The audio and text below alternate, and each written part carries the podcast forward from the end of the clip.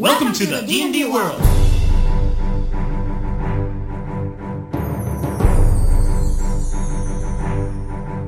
Olá, jogadores e DMs! Estamos aqui para o episódio 67 do podcast Rolando 20. Eu sou Daniel Anandi e finalmente estamos de volta aos podcasts regulares. Hoje eu tô aqui sozinho, né? Vou fazer aqui um monocast e o assunto de hoje é um dos RPGs que foram aí celebrados na atualidade, um dos grandes concorrentes ao prêmio Ennis, o 13 Age, ou a 13 terceira era, um RPG criado por Rob Henson e Jonathan Tweet, dois, duas figurinhas carimbadas do cenário RPGístico. Vamos né, contar quais que são as novidades, o que, que tem de bom esse RPG, vale a pena jogar, não vale a pena jogar, vamos ver como que isso funciona logo agora, depois dessa vinheta musical.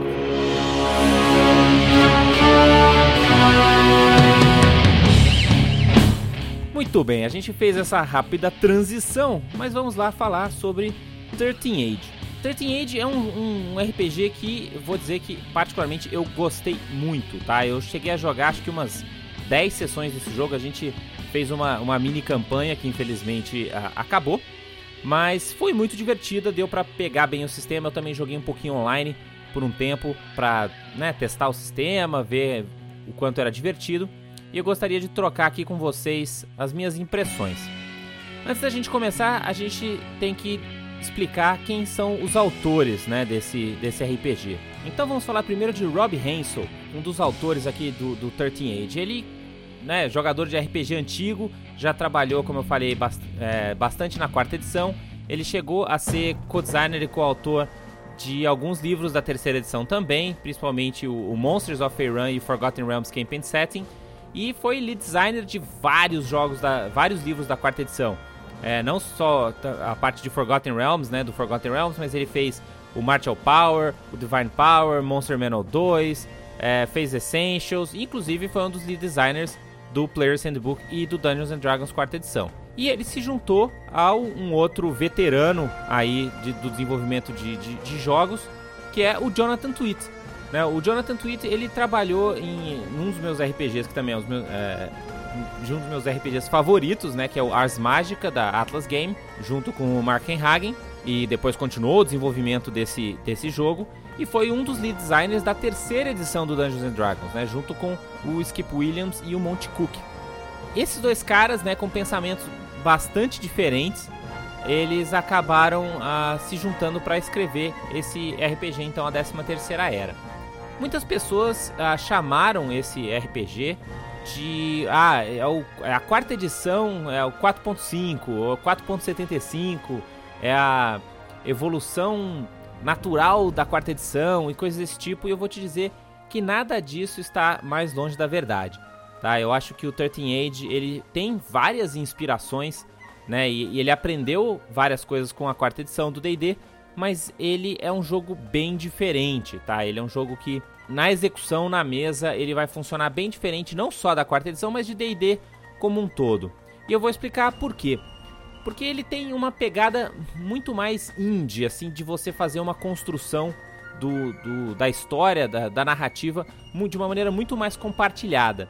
Não só pelo incentivo ao longo do, do livro de você criar junto com o DM, junto com o narrador, a, a história do jogo, mas também pelo fato de você ter mecânicas que fazem com que a história se modifique devido à mecânica do jogo, a jogada de dados e coisas do tipo que eu vou explicar um pouco mais pra frente.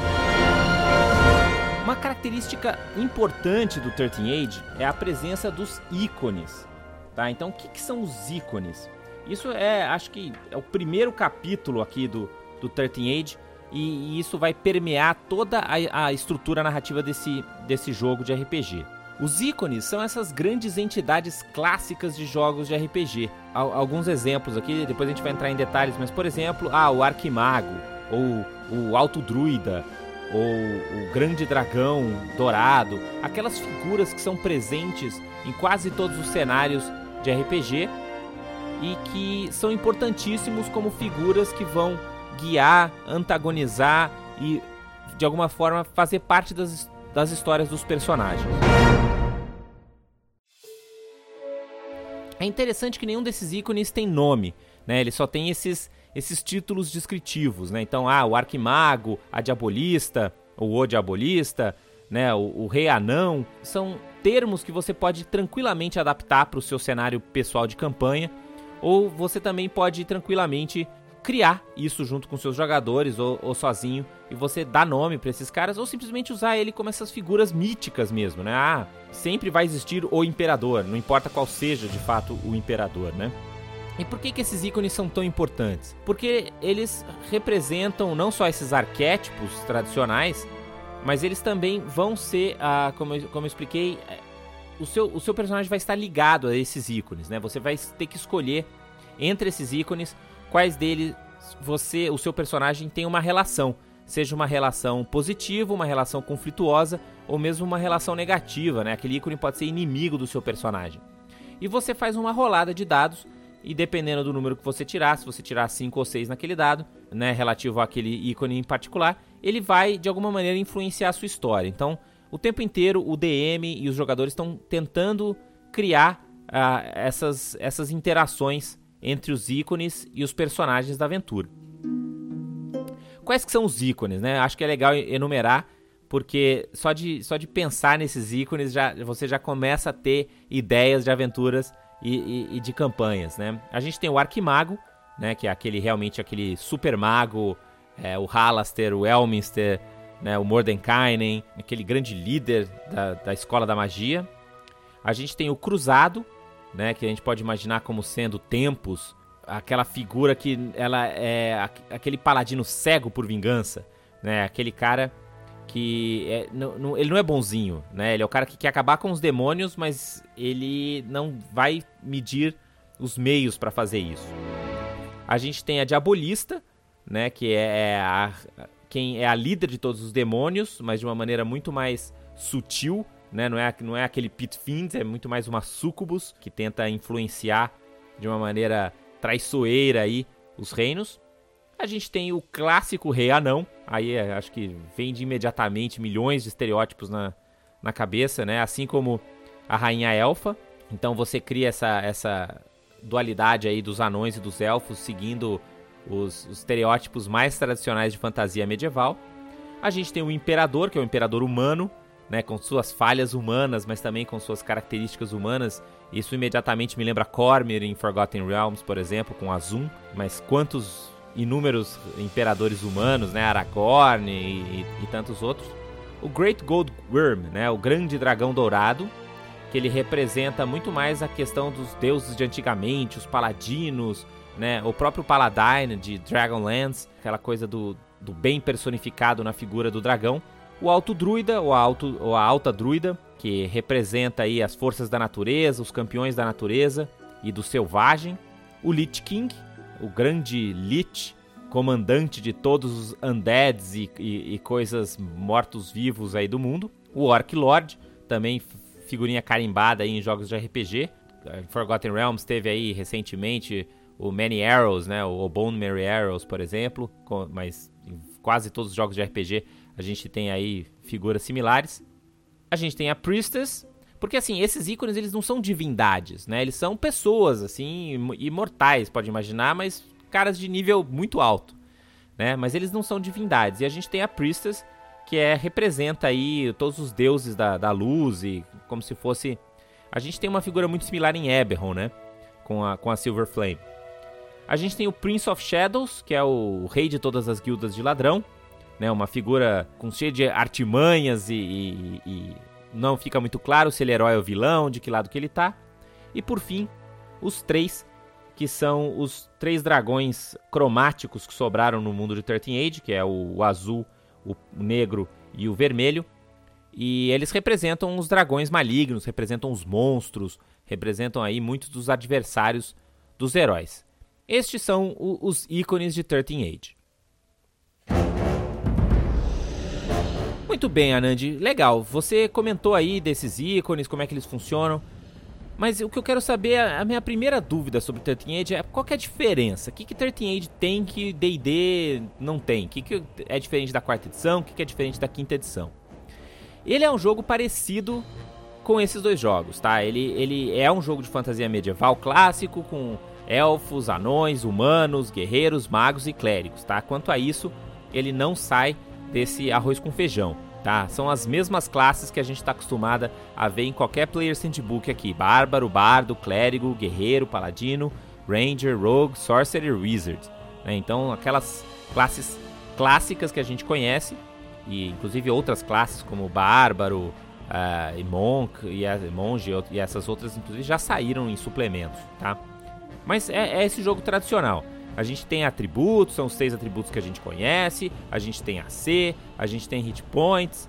É, tudo isso é parecido e, e, e, funciona como você esperaria de um jogo de Dungeons and Dragons.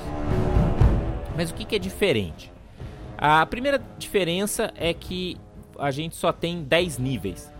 Tá? Então ele condensa toda aquela experiência dos, dos múltiplos níveis do D&D em 10 níveis e você pode imaginar mais ou menos como os uh, quatro primeiros níveis sendo o equivalente do, do, dos dez primeiros níveis da quarta edição, né? Depois os próximos três, o equivalente aos níveis Paragon, e os últimos três, o equivalente ao nível épico. Né? Então você imagina que os 30 níveis da quarta edição ficam divididos por três aí nos 10 níveis do 13 Age. É, tá para fazer uma aproximação similar aí com a terceira edição, de, diminuindo de 20 níveis para 10. Essa é a primeira diferença, né? Então, os níveis eles são muito mais significativos. Você passar de nível no 13 Age significa que você ganha bastante, é, bastante poder, né? Ele dá uma, uma diferença boa no seu nível de poder. Você não tem saving throws, você tem uma defesa física e uma defesa mental, que meio que vale como a reflexos e, e, e wisdom, né? defenses, além do, do AC que a gente conhece. A gente não tem. A, a gente tem. A, na verdade, a gente não tem Healing Surges, mas a gente tem algo muito parecido, que são os Recoveries. É, funciona praticamente da mesma maneira. E os poderes, eles funcionam mais ou menos parecidos com a quarta edição, mas com uma diferença muito grande. A principal diferença é que as classes, ao, contrário da quarta edição, onde a gente tem classes extremamente homogêneas, o feeling de você jogar de guerreiro, de você jogar de mago, é muito parecido. Né? As duas classes elas vão ter um, vão ter poderes diários, vão ter poderes por encontro. Né? Ambas as classes começam com um poder diário, por exemplo, no primeiro nível. Tá? Então são classes muito parecidas. O 13 Age ele entende que as classes têm que ter níveis diferentes de complexidade. Por quê? Porque você vai ter mesas onde algumas pessoas gostam de jogar com personagens mais complexos, ou seja, que vocês têm muitas opções, várias coisas para escolher por nível, independente de o seu personagem ser mais fraco ou mais forte, é uma questão de complexidade, de opções de você escolher a, a customização do seu personagem. E outros jogadores vão querer personagens mais simples. No 13 Age, por exemplo, a classe mais simples de se jogar é o Ranger. Se você quer jogar com um guerreiro que vai lá e faz dois ataques e acabou a vez dele, você vai jogar com o Ranger. Você até pode deixar ele um pouquinho mais complexo se você quiser um companheiro animal, mas basicamente é isso. Você não tem poderes por nível, você não tem magias, você vai lá e faz seus dois ataques, manda suas duas flechas. É isso aí que você vai fazer dentro de combate. Se você quiser um pouco mais de complexidade, aí você vai tendo as diversas classes. Você vai tendo o bárbaro, você vai tendo o paladino. O paladino também é bastante simples nesse sistema. O guerreiro, ele é de média complexidade, tá? Você tem algum, algumas manobras de combate que dão uma complexidade razoável pro, pro guerreiro. Então, se você quer jogar com aquele guerreiro super simples, no 13 Age você vai jogar provavelmente ou com um Ranger ou com um Paladino. E a classe mais complexa, claro, uh, nem, vão ser o Wizard, que é bastante complicado, o Mago e o Bardo. Né? O Bardo, por exemplo, ele tem várias opções de fazer combos de cantos que terminam com versos finais, e ele tem reações em combate, ele tem várias opções para fazer, um, para escolher e usar durante, durante o, o combate, né? Então você tem é, é, essas diferenças de complexidade de personagem. Então, por isso que em algumas classes você vai acabar sendo parecido com a quarta edição. Se você for jogar de um, Wizard, por exemplo, você vai lembrar um pouco o, o mago da quarta edição. Você vai ter uh, poderes de terceiro nível, de quinto nível, de sétimo nível, de cada nível ímpar ali. Esses poderes também podem escalar com os níveis, né? Então você começa fazendo, uh, sei lá, 3d6, depois 5d6 e, e esse valor vai aumentando, tá? Então eu, eu pelo menos senti que a experiência de jogar com o Wizard, por exemplo, é bem parecida. Enquanto jogar com outras classes, como Paladino, Ranger, é relativamente simples. Algumas classes podem até ficar mais complicadas do que na quarta edição e com mais opções, como o Rogue uh, ou Bardo, que são particularmente complexos em termos de, de opções. A gente também tem feats no sistema, ou os talentos, e eles são utilizados não só para você customizar o seu personagem com os feats mais genéricos, mas cada, um das suas, cada uma das suas habilidades ou poderes que você pode mandar, eles também podem ser melhorados com um feat. Como assim? Por exemplo, ah, você é um ranger, aquele ranger super simples que manda duas flechas. Então você vai ter é, um feat que melhora o seu poder de mandar duas flechas. Então ele pode diminuir o seu pênalti de mandar a segunda flecha, por exemplo. Você pode ter um outro feat que melhora a sua iniciativa, e esse é genérico, qualquer um pode pegar. Por exemplo, se você é clérigo, para cada um dos domínios de clérigo que te dá um poderzinho, você também pode comprar feats que vão melhorar aquele poderzinho. Então é bacana porque parece que não tem feat ruim. Parece que praticamente todos os feats são, são interessantes de alguma maneira. É, e eles são todos significativos, assim, você não ganha muitos feats que não fazem a diferença. Porque você só ganha um feat por nível, uh, e são poucos níveis né? Então uh, eles eles contam, eles valem. Isso é um negócio bacana. Além disso, é uma outra maneira adicional de você customizar o seu personagem. Né? Então, se você e seu companheiro fizerem dois paladinos idênticos, o fato de um escolher um feat em um poder e o outro escolher o um feat em outro, já dá um nível de customização para as habilidades em combate do seu personagem.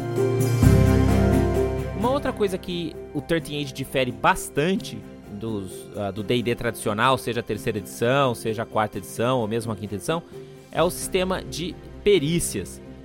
Porque o 13 Age você não tem uma lista extensa de perícias que você pode escolher ter proficiência, ou você pode ter ranks, ou você pode estar treinado, nada disso. O que você tem são oito pontos de background, onde você pode gastar, se não me engano, acho que até 5 pontos ou, ou alguma coisa, até 4 pontos num background. Um background é alguma coisa que você fez no passado, né? Então, por exemplo, ah, eu cresci sozinho nas ruas da cidade de, de, de Porto Sombrio.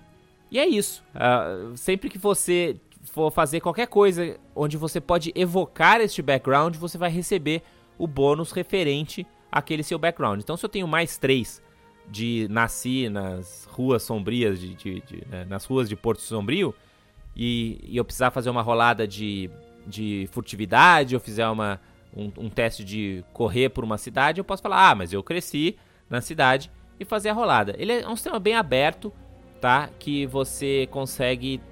Na, na mão de Mantikins, a gente acaba tendo backgrounds muito simplistas que tentam cobrir qualquer situação né? E você não tem coisas tão específicas. Mas na mão de jogadores criativos, ele funciona bem. A, a minha ideia, de uma maneira geral, é fazer com que os backgrounds que dão um bônus maior, geralmente eles têm que ser mais específicos, e, o, e um background que seja menor, tipo um bônus de mais um, você pode ser bastante amplo na sua adaptação, né? E você como DM pode ser bastante generoso para aplicar esses bônus menores em quase todas as situações. Uma outra coisa que também esse jogo não é exatamente uma diferença, mas é algo que é bastante característico do 13 Age, é que todos os personagens necessariamente e obrigatoriamente têm que ter uma coisa única. Uma coisa única tem que ser algo que só o seu personagem tem, mas nenhum outro personagem do mundo vai ter esta característica, e não necessariamente é uma característica que vai te dar um poder, não é uma coisa que vai fazer o seu personagem ficar mais forte. Ele tem que ser só alguma coisa que faz o seu personagem ser diferente. Pode ser, por exemplo, mas assim, mas tem que ser relevante, tem que ser algo que faz o seu personagem ficar mais legal. Por exemplo, você cortou seu próprio braço, ou você é o elfo mais velho do mundo, ou você é um antigo cultista reformado, ou você, é, na verdade, é um dragão preso em forma de humano. Nada disso necessariamente vai te dar um poder ou vai te dar uma influência, até pode dar, mas de uma regra geral, a, a, a ideia é que você já fica curioso para saber a história dessa, desse personagem, entendeu? O que, que, de onde ele veio, como assim? Isso necessariamente faz com que ah, você já comece a criar uma história a partir dali. Né? E esse é um dos, mais dos aspectos, junto com as roladas dos ícones e com as perícias em formatos de background, que fazem com que 13 Age seja um jogo muito mais narrativista e com esse aspecto uh, mais indie do que as versões tradicionais aí do Dungeons and Dragons. Legal, Nandi, mas e como é que é o combate? Como é que funciona o combate desse jogo? O combate desse jogo, na minha opinião, ele eu sinto ele muito parecido com o combate da quinta edição.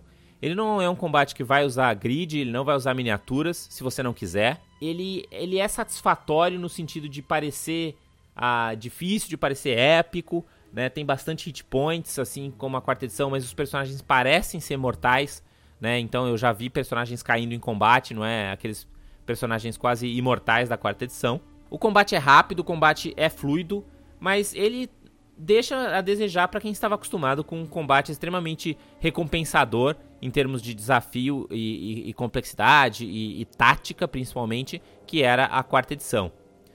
Mas ele não, não, não é ruim, ele, ele funciona bem. Tá? E, se você tem um personagem mais complexo em combate, como guerreiro ou ladrão, eles são interessantes de usar em combate porque eles te dão várias opções e algumas vezes, inclusive, ele tem até elementos de roleplay dentro dos seus ataques, né? O Rogue, por exemplo, ele tem lá um ataque que vai roubar um item com aquele ataque. a gente tem magias que antigamente eram evitadas na quarta edição, que estão tranquilamente presentes no sistema, como causar medo ou enfeitiçar pessoas, né? O Charm Person. São magias que não vão deixar de estar presente no sistema só pelo fato de serem magias mais de roleplay do, do que de combate. Uma outra coisa que eles deram uma melhoradinha na, no 13 Age, eu achei, foram, foi nos itens mágicos. Os itens mágicos, a, a, teoria deles é que todos eles têm que ser relevantes, né? Todos eles têm que se sentir especiais de alguma maneira. Tem que ter um nome, tem que ter uma história. E a maneira com que o jogo implementa isso na prática é fazer com que, primeiro, você não pode ter tantos itens mágicos assim. Então você só pode ter um item mágico por nível. Então no nível 1, você só pode ter um item mágico e por aí vai. A ideia é que você não tem poder o suficiente para se atunar com tantos itens mágicos, mas fique à vontade para inventar a desculpa que você preferir para é, essa limitação mecânica. Além disso, cada um dos itens mágicos ele tem uma peculiaridade, né? Então, a, aquela peculiaridade ele vai influenciar o seu personagem. Então, se você tem um cinto de força de, de, de gigante, pode ser que você, depois que você começa a usar esse cinto, você começa a se sentir superior às outras pessoas. Ou você passa a ganhar a peculiaridade de perguntar a altura das pessoas, porque você quer saber se você é mais alto. Né? Se você tem um arco de, de, sei lá, de causar ferimentos agudos nas pessoas, você passa a cortar seiva das árvores para ver ela escorrendo como sangue. Alguma coisa assim que te dá uma peculiaridade, alguma característica nova. Claro que se quando você começa a ter oito itens mágicos diferentes, você lembrar de todas essas peculiaridades vai ser meio difícil. E a ideia não é você parecer um cara todo errado, cheio de 15 manias. Mas isso faz com que os itens sejam mais reais, assim, eles pareçam é, ser interessantes. E você só precisa lembrar dessas peculiaridades aqui e ali para deixar o seu personagem ah, interessante e, e, os itens mágicos também com um saborzinho ah, bacana. Uma coisa que eu gostei particularmente da, da 13 terceira era, né, do 13 Age, e eu não vejo a hora de chegar minha cópia física do bestiário da, do 13 Age, são os monstros. Os monstros, eles são muito bem escritos, né, e eu vou aproveitar muito do que eu aprendi com os monstros do 13 Age nos meus jogos de D&D daqui pra frente.